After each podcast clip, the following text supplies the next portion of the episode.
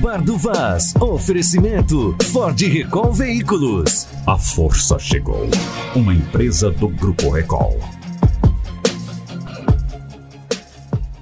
Sim, tudo bem. Ok. Está entrando no ar mais um bar do Vai.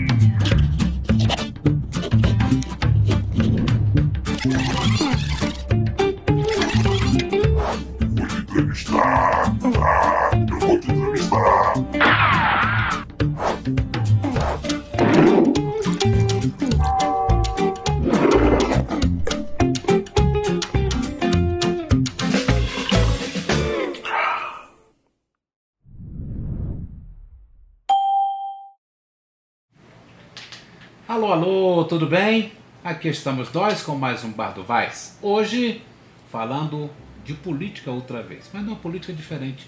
Vamos falar de política ambiental. O que, que o governo federal está pensando de fazer na nossa política ambiental? O ministro Ricardo Salles chegou é, espantando os patos do ninho. Jogou pesado.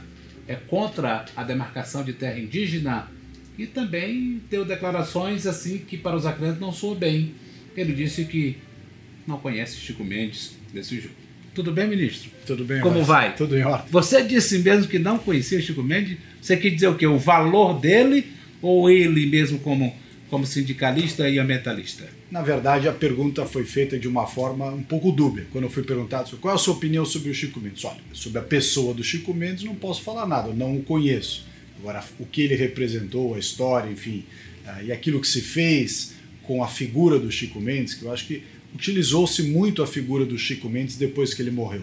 A esquerda se apropriou da história do Chico Mendes e fez dele algo que ele, me parece, não era.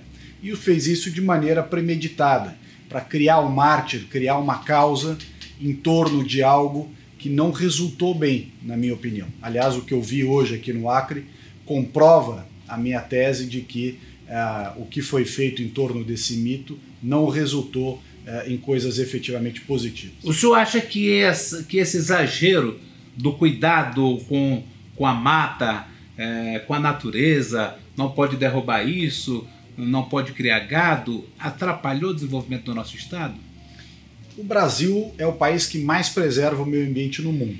O Brasil é exemplo para o mundo e não o contrário. É, só que o excesso, todo o excesso é ruim. Seja o excesso que desrespeita o meio ambiente ou aquele que utiliza o meio ambiente como bandeira ideológica para conter o desenvolvimento econômico ou para criar dificuldade para vender facilidade. O fato é que, tanto por um lado quanto para o outro, a falta de bom senso, de equilíbrio, de uma visão harmônica é sempre negativo, inclusive nesse aspecto. É, com essa questão de querer que o Acre seja o pulmão do mundo, que os ecologistas dizem mundo afora de que o Acre precisa preservar, não pode derrubar, não pode mais criar um boi, não, não, não deveria ter trazido em troca dinheiro por conta disso, porque nós não derrubamos, preservamos, em compensação não ganhamos nada com isso, a não ser uma garantia de um futuro melhor.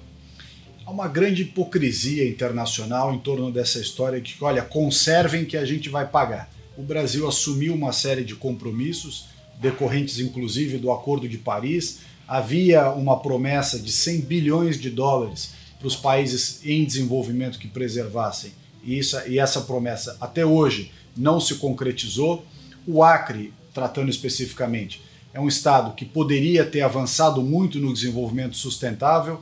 Aliás, essa estrada que vai, por exemplo, para o Peru, saindo de Cruzeiro do Sul, ali, aquela região, pode desenvolver bastante atividades que são sustentáveis. Por falar nisso, os índios pressionaram o senhor para não fazer, para não assinar o acordo de construção dessa estrada? Não, ao contrário. Uh, o que eu ouvi hoje quando estive lá em Juruá foi um apoio de todas as lideranças indígenas para que se faça a obra, para que se desenvolva a região. Claro que fizeram ressalvas acerca da preocupação com as suas tradições, que é justa, é correta, também com os seus locais sagrados, tudo aquilo que eles valorizam e precisa ser realmente preservado, mas em nenhum momento houve é, um pedido para que não se fizesse a obra.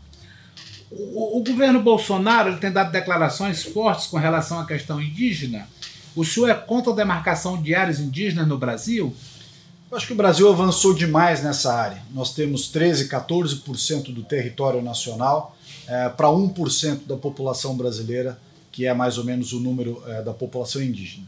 E o mesmo raciocínio que pode se utilizar para a demarcação indígena também serve para é, assentamentos do INCRA, serve para é, unidades de conservação. Ou seja, quando você cria, demarca áreas ou cria essas unidades de conservação ou assentamentos sem ter o melhor critério observado, sem ter o bom senso mantido, pode cometer excessos. E esses excessos são ruins para o país. Há estados, e o Acre é um deles, há estados no Brasil cuja demarcação de terras, mais unidades de conservação, mais uma série de outras restrições, tornam a viabilidade econômica desses estados muito é, duvidosa. Roraima, por exemplo, está sofrendo o problema do linhão que liga a capital a Manaus, não pôde ser construído há quase 10 anos, justamente porque passa dentro de uma terra indígena e que a FUNAI e os indígenas se recusam sequer a dizer se concordam ou não concordam. Então, é esse tipo de restrição ao desenvolvimento do próprio Estado, da própria população, no caso estamos tratando de Roraima, a própria população de Roraima se prejudicou. O Acre não é diferente. E qual é a sua opinião com relação a essa, essa extensa agenda ambientalista contra o desenvolvimento? Eu acho que essa discussão foi sendo inflada é, discussão, por exemplo, entre é, uma falsa dicotomia entre o meio ambiente e a agricultura, que não são antagônicos, ao contrário, são complementares. O agronegócio brasileiro é quem mais preserva o problema ambiental. Aliás, como eu vou, vi hoje aqui é, em Rio Branco, posso lhe contar, o problema ambiental está nas cidades. Então, para dizer isso com todas as letras.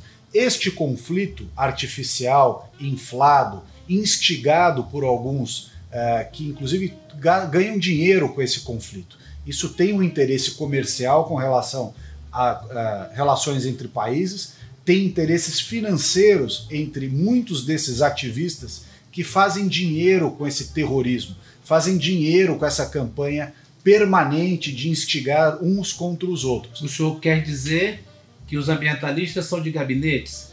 Tem muito ambientalista de gabinete, tem muito ambientalista que se especializou em tomar dinheiro, tanto público quanto do terceiro setor, para fazer uma indústria de palestras, seminários, viagens internacionais, grandes estudos que não levam nada a lugar nenhum, mas continuam ganhando dinheiro para fomentar isso é, de maneira incessante. E quem paga por isso, quem paga por essa discussão artificial, é a sociedade brasileira como um todo, que muitas decisões racionais importantes para o desenvolvimento econômico não podem ser tomadas. E é importante dizer o seguinte: não há recursos para cuidar do meio ambiente se nós não tivermos o desenvolvimento econômico eles estão intrinsecamente ligados. A manutenção do meio ambiente ela é necessária para o desenvolvimento, assim como a riqueza produzida, os recursos advindos do desenvolvimento econômico são essenciais para a manutenção do meio ambiente. Então, eles são intrínsecos.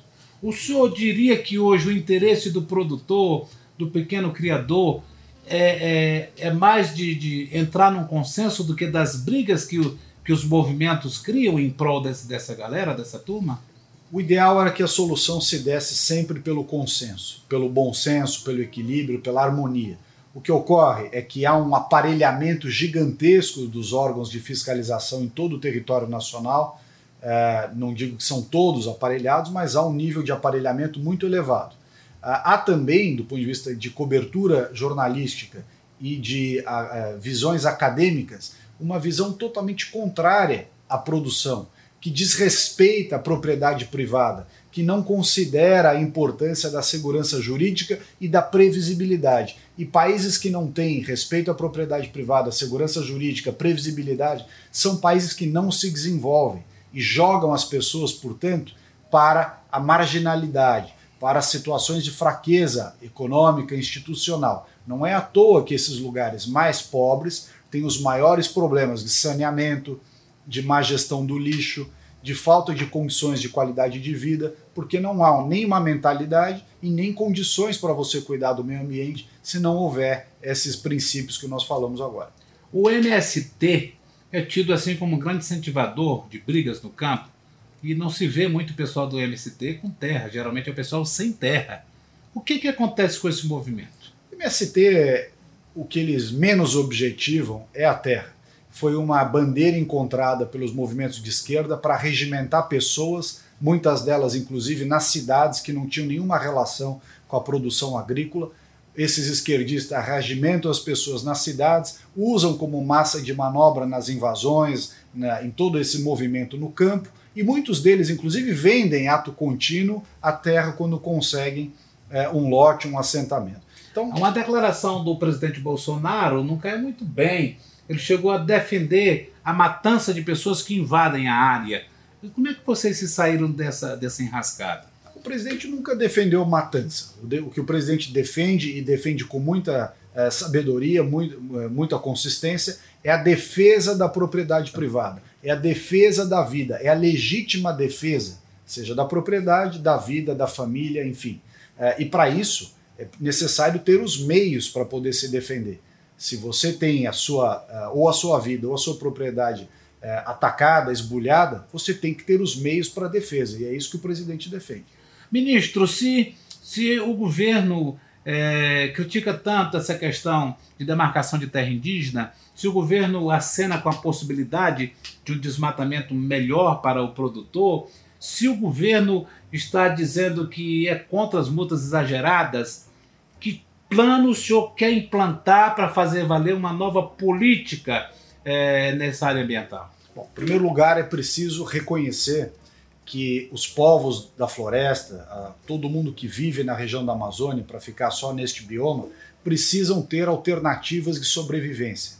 Essa mentalidade de congelar completamente todos os recursos naturais e achar que as pessoas vão viver contemplando a natureza está equivocado, assim como está equivocada essa visão da florestania, que até recentemente foi a pedra de toque aqui na região. É uma é, visão equivocada, atrasada é um pretexto para manipular a opinião pública. Então, o que nós propomos é o seguinte: primeiro, reconhecer que precisa haver dinamismo econômico para quem vive na região da Amazônia. Para isso, assegurar é, o zoneamento ecológico econômico, assegurar é, um sistema eficiente de análise de pedidos de supressão de vegetação conforme a lei, porque o Código Florestal Brasileiro é a lei restritiva ambiental mais severa do mundo. Nenhum outro país tem uma lei como o nosso. Então, já que tem uma lei, o Estado tem que entregar os benefícios e as garantias decorrentes dessa lei.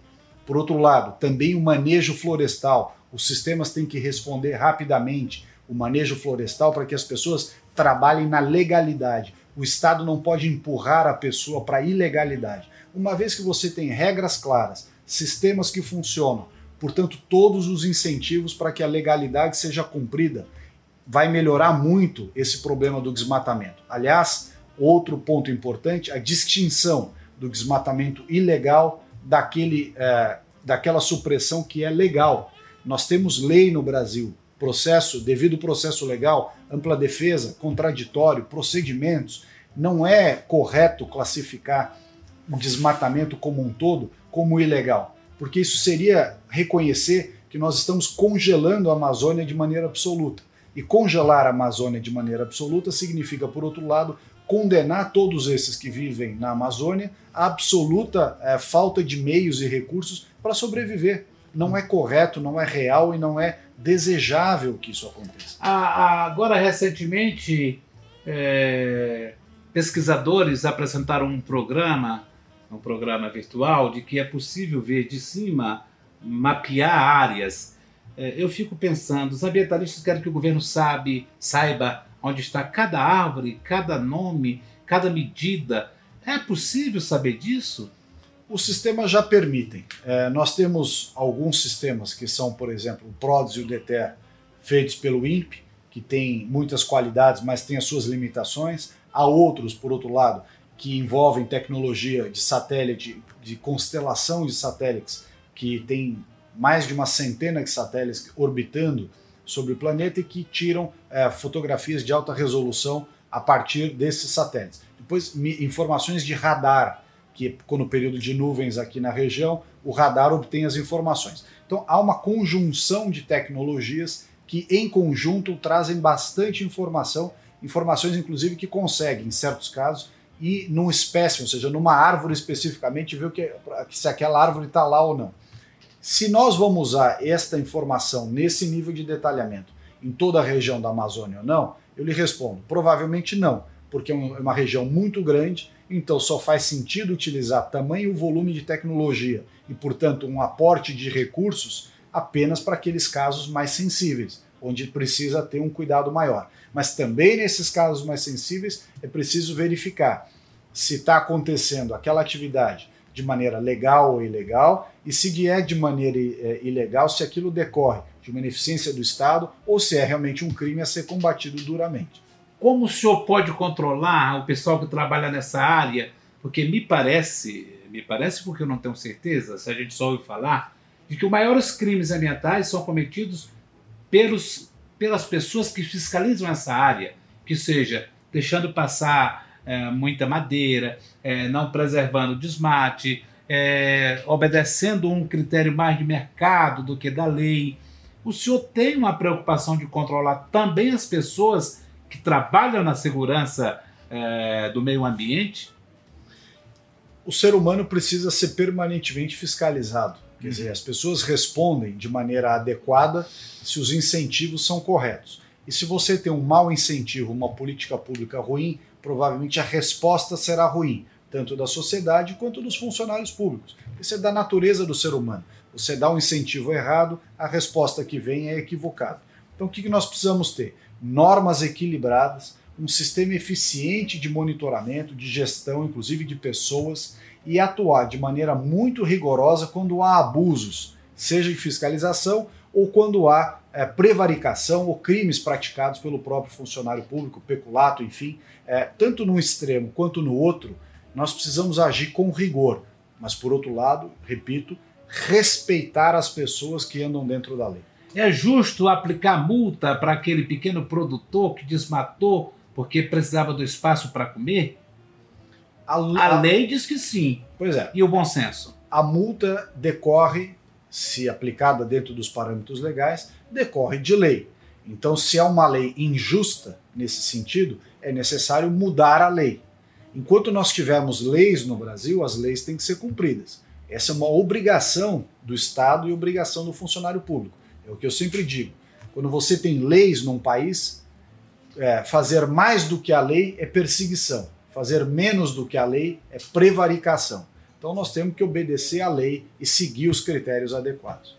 Ô ministro, a, a, essa situação é, ambiental, principalmente na Amazônia, ela gera muito, muito conflito, muito conflito até de informação. Que tipo de reivindicação o senhor ouviu aqui no Acre? O senhor teve em Rio Branco e teve lá no Vale do Juruá. O que é que o senhor mais ouviu de reivindicação? Bom, aqui em Rio Branco. Ou de reclamação? Pois é. Aqui em Rio Branco foi uma agenda mais urbana, que aliás é a prioridade do Ministério. O grande problema ambiental brasileiro não está no campo nem na floresta. O grande problema ambiental brasileiro está nas cidades, onde vivem 80% da população. Hoje nós fomos diretamente lá conhecer, infelizmente, aquela triste realidade ali do, do canal do Córrego, ali ah, na, da, maternidade. da maternidade, um esgoto despejado em natura no Rio Acre, que mostra realmente que é um problema urbano. É, 80% da população, e na Amazônia não é diferente, vive nas cidades. Poluição da água, esgoto, lixo, e foi o que eu vi hoje quando eu estive em Rio Branco. E o senhor sabia que é tido como uma grande obra do governo de? É uma vergonha, né? o, que a gente, o que a gente vê aqui foi um governo que esteve no poder por 20 anos, com o apoio do governo federal, porque eram o mesmo governo, com uma representante que se diz a grande ambientalista do Brasil e que não fizeram nada. O que eu vi no, no interior hoje, em Juruá, lá em Cruzeiro do Sul, foi uma região bastante empobrecida daqueles que vivem é, na floresta, o que mostra que a visão da florestania é uma fraude, e por outro lado, uma cidade com vários problemas de lixo e saneamento, que também decorre da falta de ação, da falta de planejamento, da falta de seriedade dessa agenda de proteção é, urbana e de, da qualidade de vida das pessoas. Tem jeito o Acre se livrando um pouco dessa fiscalização exagerada é, do meio ambiente? A questão não é nem de fiscalização exagerada, a questão é de bom senso a todo momento e de reconhecer que sem desenvolvimento econômico não há proteção ambiental e não há qualidade de vida para as pessoas. Então é preciso reconhecer isso e avançar, permitir que o setor produtivo cumpra seu papel, permitir que as infraestruturas públicas possam ser realizadas, construídas, atrair o capital privado para participar de ações como saneamento, por exemplo. O saneamento no Brasil não vai ser resolvido pelo governo. Não adianta ter visão socialista, achar que o governo resolve. O governo pode induzir a política pública, pode ajudar a ter boas soluções, mas tem que atrair o capital privado, porque é muito déficit de investimento, muita coisa que precisava ter sido feita ao longo de décadas e que não se fez. O déficit de investimento, por exemplo, no saneamento no Brasil é de 600 bilhões de reais. Nenhum governo vai fazer isso, nem o federal, nem o estadual, nem os municipais. É preciso trazer o investimento privado, é preciso resolver o problema do lixo de maneira é, séria, comprometida. Pois é, o senhor disse que o, o problema é mais urbano. Essa questão do lixo, essa questão do, do plástico, que ele é tão útil na vida de cada um, mas ele é tão mal recolhido para colocar no lixo. O, o governo federal não tem um projeto para forçar um pouco a nós brasileiros fazermos uma melhor coleta, cuidar mais da, pelo menos do nosso quintal. O Ministério do Meio Ambiente, desde janeiro, com a presidência do presidente Jair Bolsonaro, escolheu, elegeu a agenda de qualidade ambiental urbana como, como prioridade. Dentro dessa agenda são seis pontos. A gestão do resíduo sólido ou do lixo no Brasil. Para isso lançamos agora eh, o programa, mês passado, o programa Lixão Zero, para acabar com os lixões e todas as questões relacionadas ao lixo, logística reversa, enfim. Isso é um tema super importante que o Ministério finalmente está colocando para frente a Política Nacional de Resíduos Sólidos. Lançamos anteontem o CINIR, que é o Sistema Nacional Integrado de Resíduos Sólidos. O outro, o governo que ali estava, demorou 10 anos. Essa é uma lei que completou 10 anos. Eles, por 10 anos, não fizeram nada. Nós fizemos em 130 dias o que eles não fizeram em 10 anos. Então, deixa eu interferir um pouquinho. Exato. Não seria mais útil uma bolsa lixo do que uma bolsa família? Para a pessoa, cada um, para receber aquilo que não faz nada para receber? Era ter que juntar X lixo e levar e receber o benefício? É, o lixo, o lixo mistura questões culturais, falta de política pública e a falta de prioridade. Porque nós só pagamos quando sentimos o peso do bolso é. e só fazemos algo em que temos uma vantagem. O Bolsa Família, na minha opinião, a é vantagem, um presente. A vantagem é evidente. Nós precisamos realmente, Vaz, é, colocar isso como prioridade. E o que nós estamos fazendo no Ministério nessa agenda de qualidade urbana é isso: lixo, saneamento, qualidade do ar, uh, aumento de área verde em perímetro urbano para dar uma maior sensação de uma temperatura melhor, maior perme permeabilidade. Depois, uma requalificação de áreas contaminadas e degradadas, que são esses solos onde teve indústria, onde teve posto de gasolina, onde houve contaminação de alguma forma. Isso não pode continuar, porque quem vai morar nesses lugares contaminados, em geral, são as populações mais pobres. E, em outro, e o sexto ponto da agenda urbana é o programa é, de combate ao lixo no mar, sobretudo plástico. Foi a primeira etapa de, desses seis, foi a primeira que nós lançamos. Dia 22 de março, pela primeira vez na história do Brasil, temos uma agenda de combate ao lixo no mar num país que tem 8 mil quilômetros, praticamente 7.500 quilômetros de costa. Então, um país com tanta exposição litorânea, jogando lixo e esgoto in natura em todo o seu litoral, estragando um cartão postal brasileiro que são as nossas praias, as nossas maravilhas. O senhor tem no Acre um senador que trabalha com seu ponto de vista, que entende dessa área, por ter sido da área é, da agropecuária, é, já tem sido político muito tempo, que é o Márcio Bittar. Ele tem apanhado muito aqui por defender as ideias e os projetos incorporados pelo presidente Jair Bolsonaro. Ele tem sido um aliado de primeira hora? O senador Márcio Bittar tem feito um papel fundamental não só para o Acre, para onde ele foi eleito, mas para o Brasil, que é a coragem de levantar temas Isso. que até então no Brasil eram temas proibidos.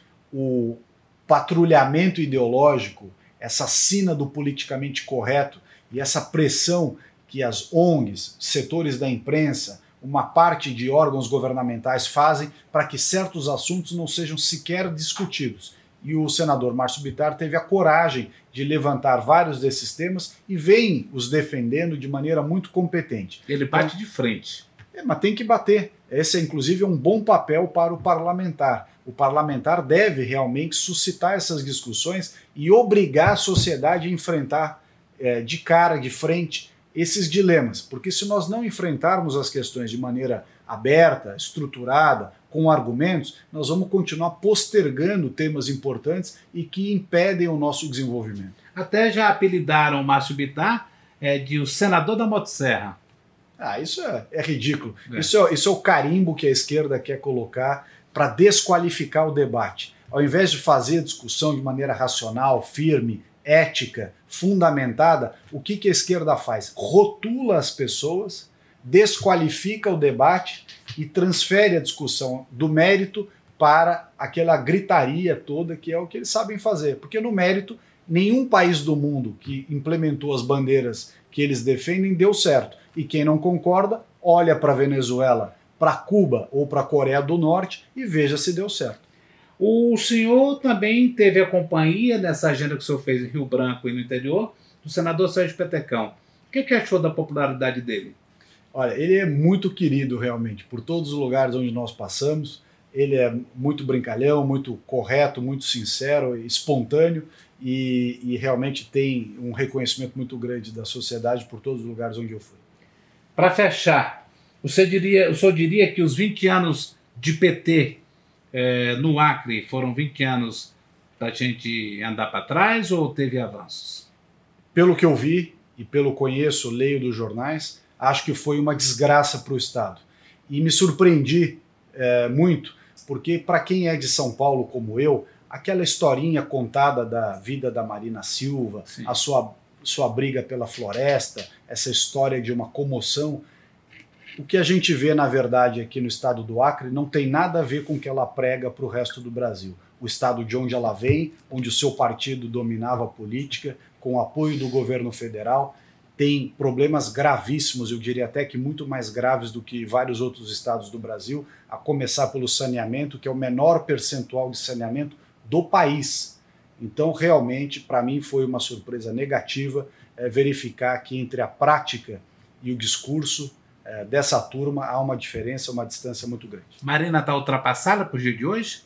Eu acho que é um discurso muito retórico, é, que não consegue comprovar na prática suas ideias, ao contrário que a gente vê na prática, começando pela florestania ou por essa agenda de qualidade ambiental urbana de um ministério que ela comandou, que o seu grupo vem comandando, o Ministério do Meio Ambiente, há duas décadas, e não entregaram para a sociedade brasileira nem um pedacinho desse benefício que é a melhoria da qualidade de vida. Há um grande discurso, uma indústria de consultoria, grande marketing, mas entregar que é bom, muito pouco.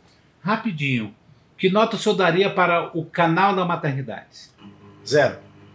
Por quê? Muito poluído, está é, entregando ali para o Rio Acre, despejando ali na ponta é, o esgoto in natura, estragando o ambiente, estragando a natureza e prejudicando a qualidade de vida das pessoas o senhor acha da florestania, que foi implantada pelo PT, mas que agora parece que começa a sair do mapa?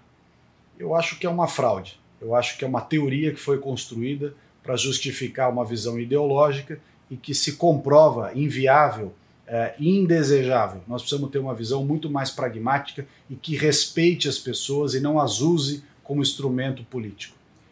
Muito obrigado por ter participado do programa. Obrigado. Por ter vindo aqui no Acre para conhecer a nossa realidade e para poder discutir com as pessoas que estão envolvidas nessa questão a nossa realidade. Nós não queremos as reuniões de gabinete definindo as coisas por nós, nós queremos as pessoas participando e dizendo o que querem que mude nessa história toda. E parece que vocês chegaram para botar a cara à tapa mesmo e enfrentar, seja pessoas que queiram a mudança ou pessoas que continuam dizendo que não pode desmatar. Muito obrigado, ministro, pela obrigado, sua vinda no Acre e também no bar. Obrigado pelo carinho da sua audiência, você que esteve conosco, continue nos prestigiando. Lembrando que nesta sexta-feira também tem o Gameleira Connect. Até mais.